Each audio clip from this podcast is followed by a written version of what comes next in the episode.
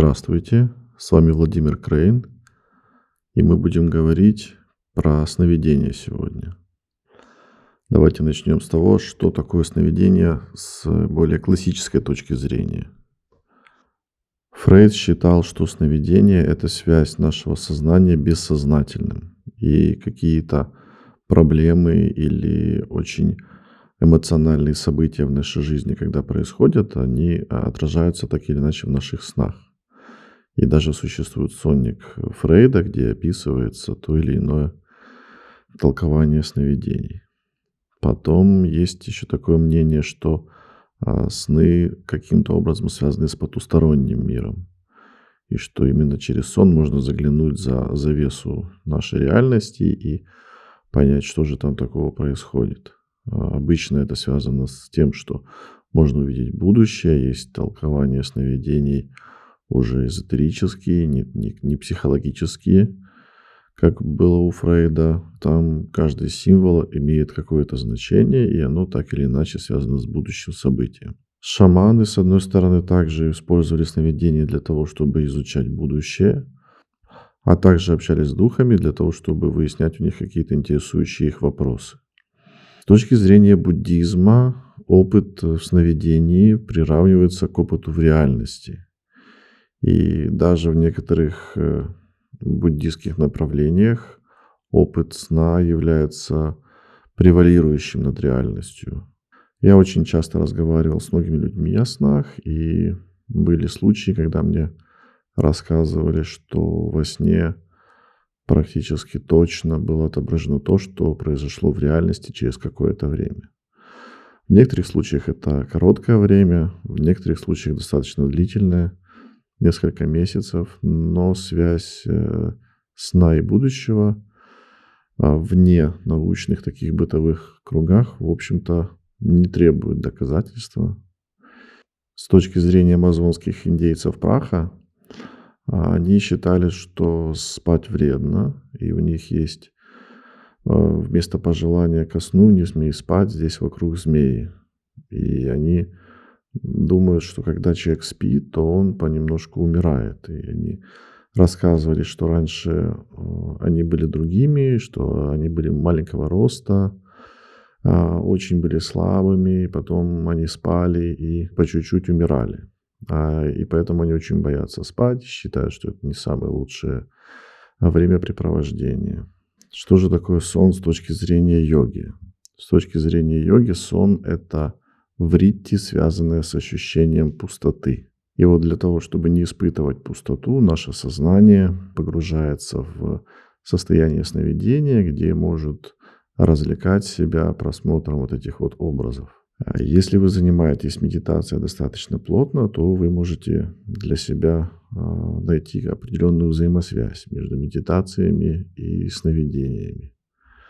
Она не совсем прямая, потому что в медитациях ваше сознание находится под вашим контролем, а во время сна вы теряете полный контроль над сознанием, и вы воспринимаете окружающее так, как будто бы оно является реальным.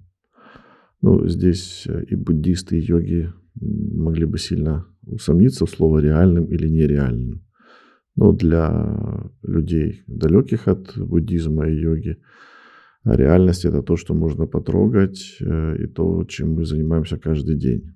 И оно у нас э, повторяется, более такой устойчивый момент. А сны у нас каждый раз разные, и они меньше все-таки похожи на реальность.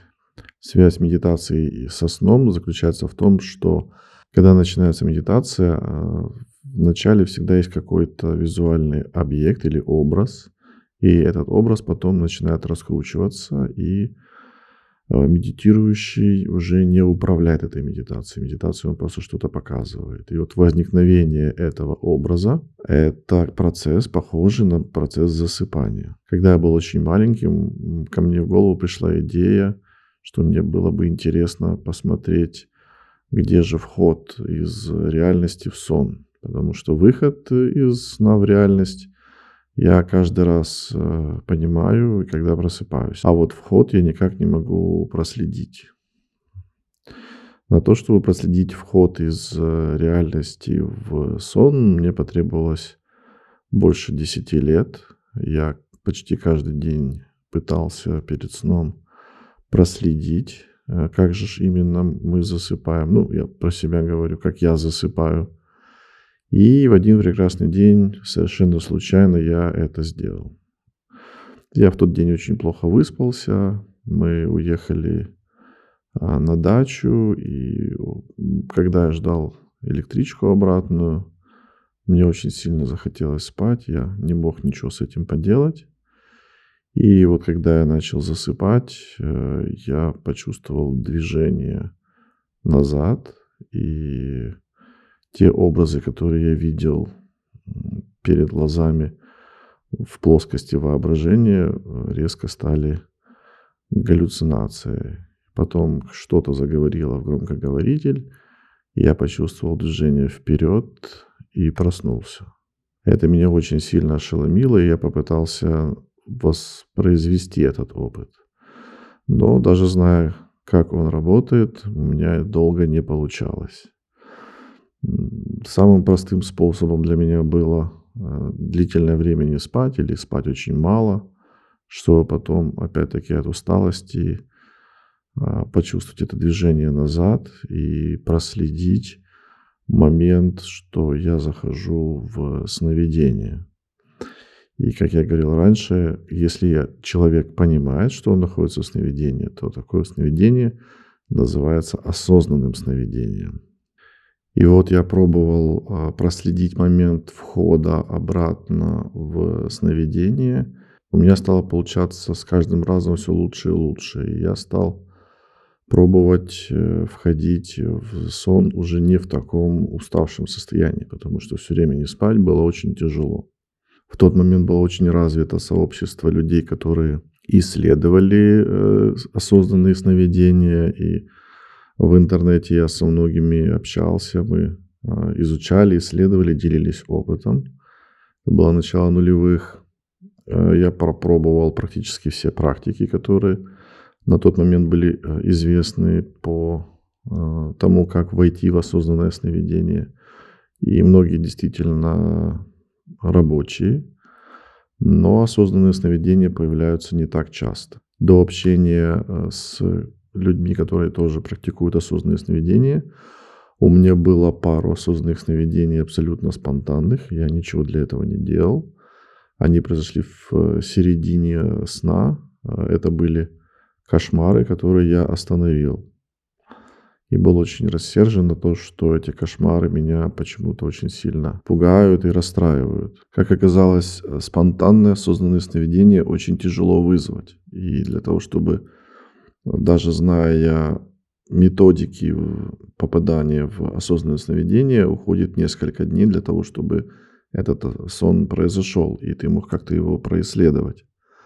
Меня такой подход не устраивал, и я решил все-таки заниматься исследованием и использованием того метода, который я открыл самостоятельно, то есть переходить из э, реальности в сон. Но долгое время э, это не давало очень хороших результатов, пока я не занялся йогой. То есть, когда уже появилась йога и мое сознание стало более устойчивым, а когда концентрация была очень сильной, то тогда я смог попадать э, в сновидение э, из реальности в 8-9 случаях из 10. То есть это достаточно высокий процент. И я смог происследовать, что же такое сновидение и какие у него есть э, грани, можно так сказать, или что это такое за пространство. И из того, что я происследовал, я понял, что в сновидении отсутствует такой для нас привычный инструмент, как воображение. Это объяснило мне, почему сны такие какие-то немножко непоследовательные, сумбурные и иногда прям очень сильно противоречивые.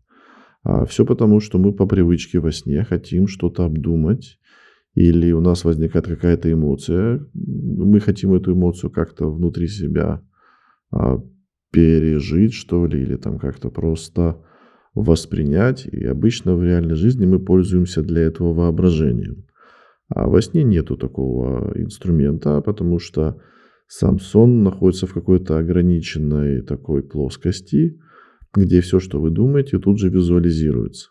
Поэтому, если вы хотите быть а, устойчивыми во сне, то вам нужно научиться думать без образов, а это очень сложная а, тема.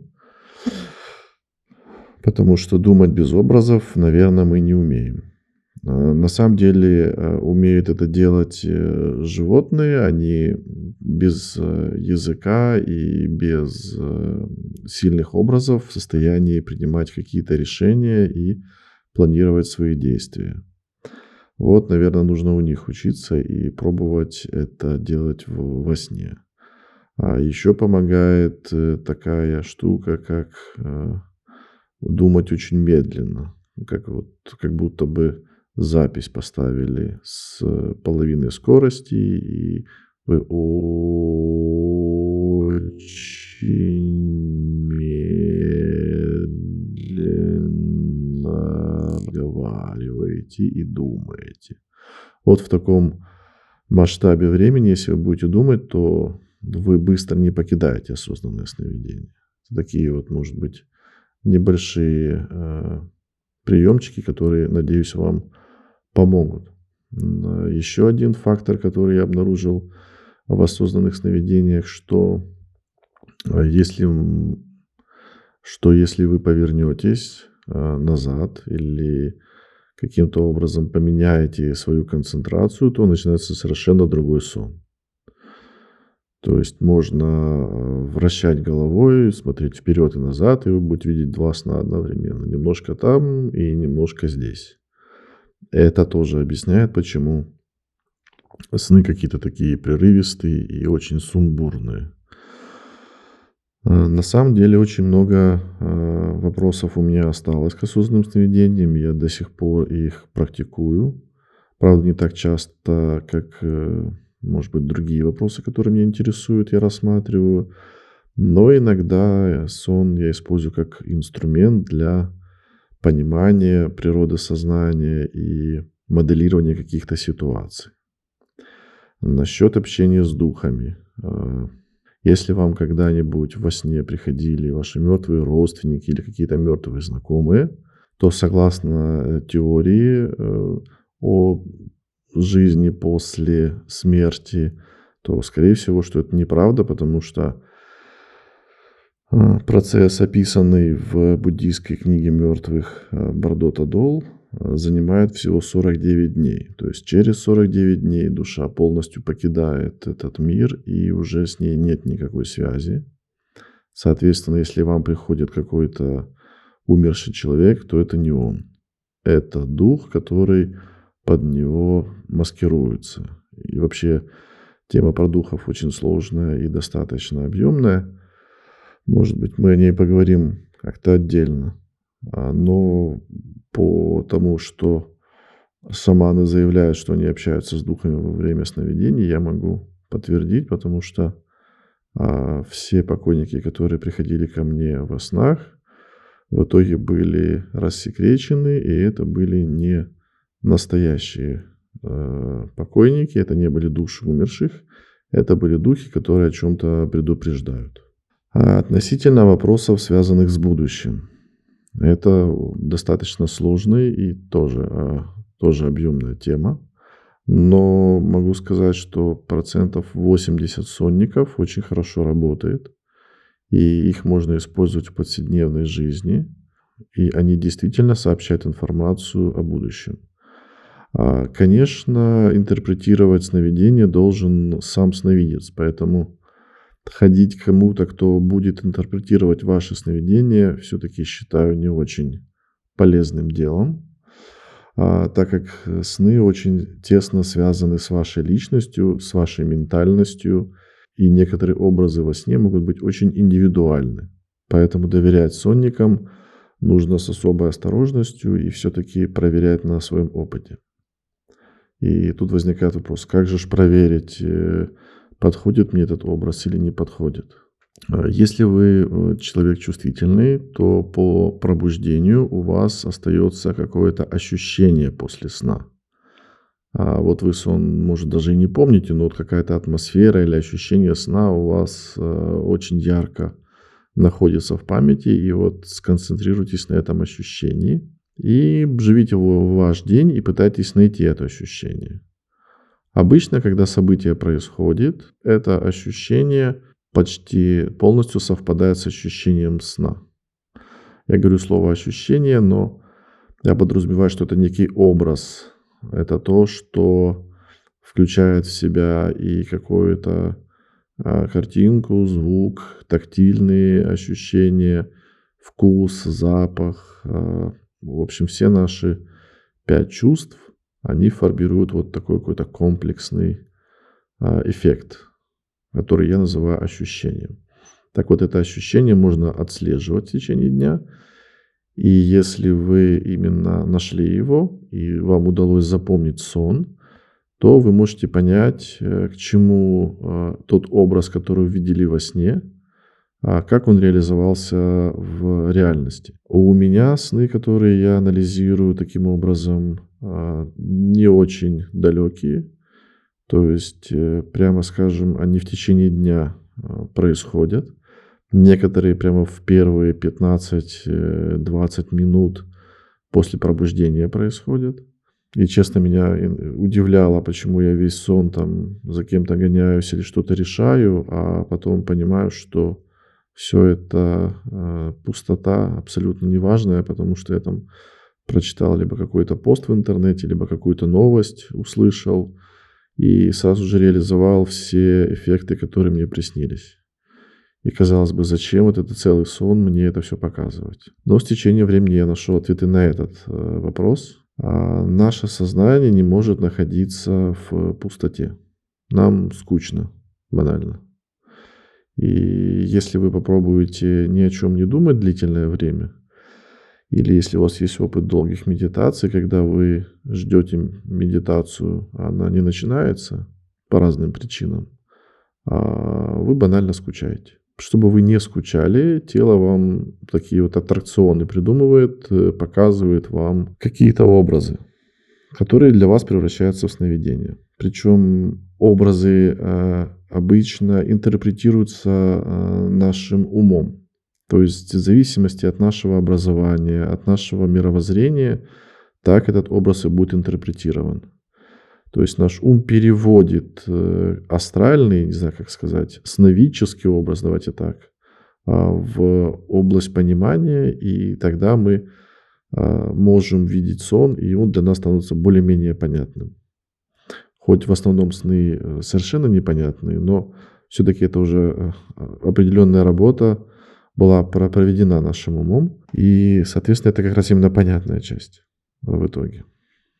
Э, я исследовал и медитации, и сновидения, и пытался найти, откуда же эти образы берутся. А в итоге в своих исследованиях я пришел к тому, что вокруг нас в как будто бы в определенной жидкости плавают а, какие-то такие вот кусочки. Это могут быть кусочки мыслей, кусочки ваших мыслей, это могут быть э, какие-то кусочки чужих мыслей, которые залетели вам в ауру.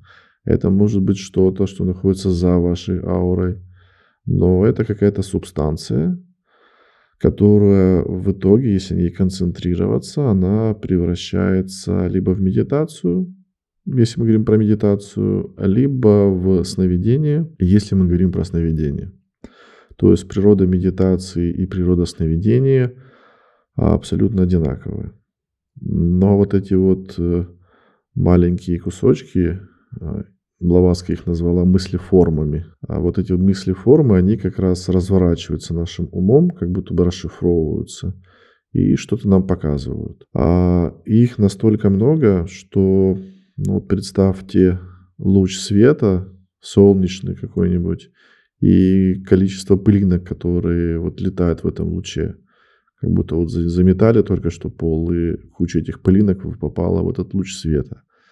Так вот, э, ваш, когда вы смотрите внутренним зрением, и вот ваше видение похоже на луч света, вот эти вот пылинки, каждый из них – Это и есть э, либо медитация, а либо мысль, э, либо желание какое-то, либо информация о будущем, то что-то такое, что можно а, интерпретировать, скажем так.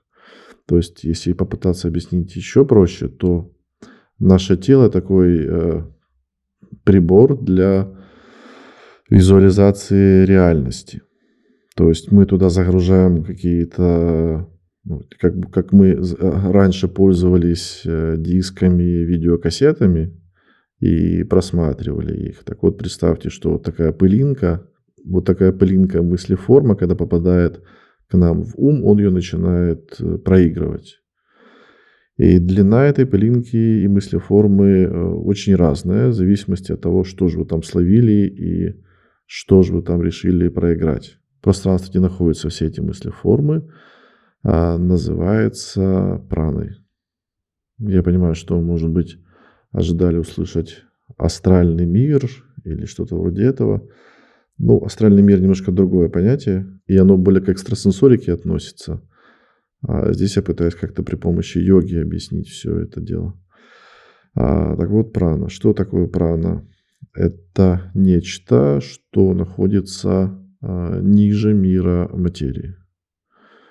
А, наши ученые говорят, что они очень много провели исследований и не смогли обнаружить какие-либо энергии, кроме тех, которые уже обнаружили. Поэтому, когда эзотерики или йоги говорят о том, что вот есть энергия такая, или мы усиливаем энергию, или ослабляем энергию, а для ученых это звучит очень неправдоподобно, и я могу их понять, потому что просто нет инструментов, которые позволяют это определить или каким-то образом э, увидеть. То есть пока у нас не было инструментов, для нас э, радиация, радиационные излучения и магнитные поля также были недоступны. Вот э, и прана сейчас недоступна для наших ученых. Всегда можно найти как бы хлебные крошки, то есть какие-то последствия или как бы какие-то указания на то, что э, нечто подобное существует. И наши ученые обнаружили, что есть такая загадочная субстанция, как темная материя, пока не придумали название. И вот эта темная материя, она как раз наполняет нашу Вселенную. А, а материи намного меньше. Я не хочу сейчас вдаваться в подробности по цифрам, а, я просто пытаюсь объяснить сам принцип. Так вот, э, темной материи очень много. Она как раз как клей или как какая-то такая а, жидкость, которая существует, наша а, материальная вселенная, а ее удерживает. Ну вот йоги называют э, эту темную материю праной. Если говорить про сознание, то сознание как раз взаимодействует с этой темной материей или с праной. И когда мы дышим, мы вдыхаем не только воздух, а мы еще затягиваем в себя части вот этой темной материи потому что сами молекулы воздуха или там часть материи воздуха, она также держится именно этой тем, темной материи или праны. А, немножко сумбурно получилось, но давайте сейчас все как-то подытожу.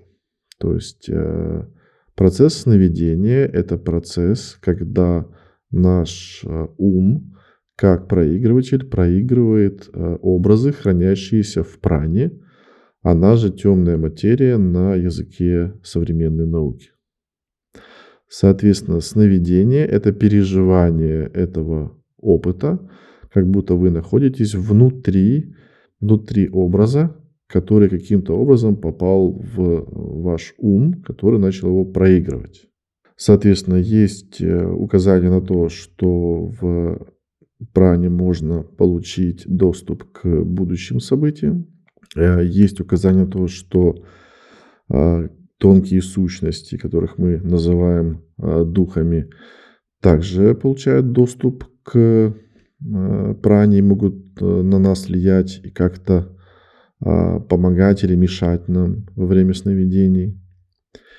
Ну и не, не стоит выкидывать э, все-таки наблюдения Фрейда что если что-то нас беспокоит, у нас есть какие-то эмоциональные переживания или что-то нас пугает или расстраивает, мы как э, генератор э, определенных образов, мысли форм по Блаватской, также вокруг себя создаем кучу вот таких вот кусочков наших собственных мыслей или мыслей наших друзей, родственников, э, соседей очень, наверное, актуально в многоквартирных домов.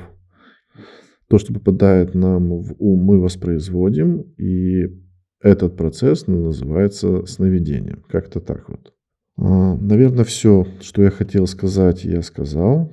Спасибо вам большое за то, что были со мной. Всем спасибо, всего доброго, до встречи.